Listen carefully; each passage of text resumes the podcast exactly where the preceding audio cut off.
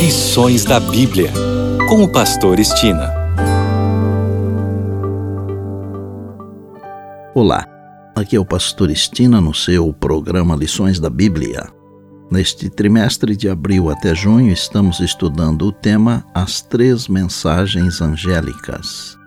O assunto da semana é A Boa Notícia do Juízo.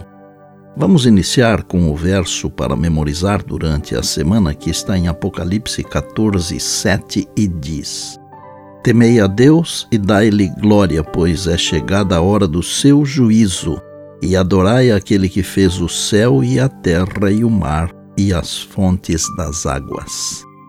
Quase todos nós reclamamos da justiça deste mundo, não é mesmo? Porque vemos injustiças por todos os lados.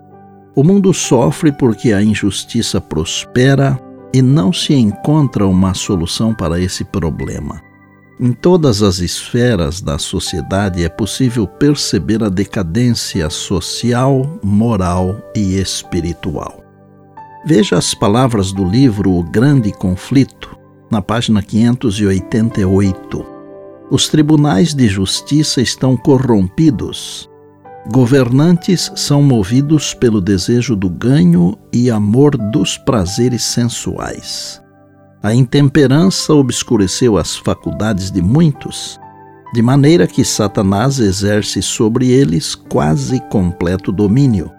Os juristas se acham pervertidos, subordinados, seduzidos.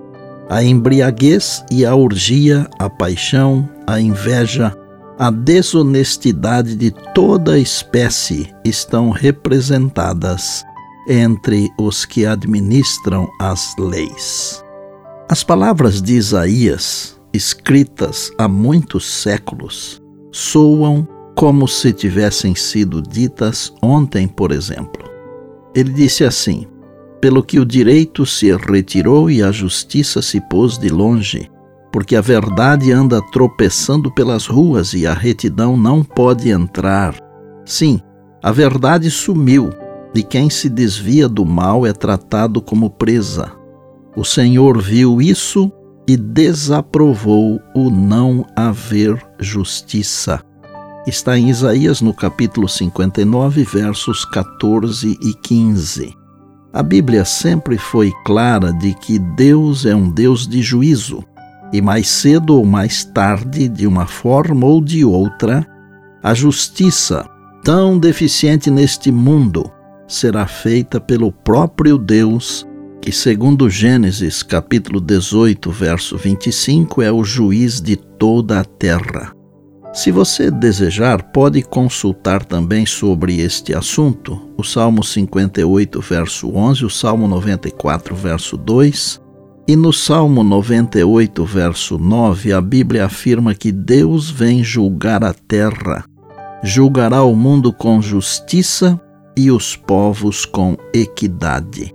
A verdade é que cada um de nós prestará contas de si mesmo diante de Deus, conforme Romanos 14, verso 12.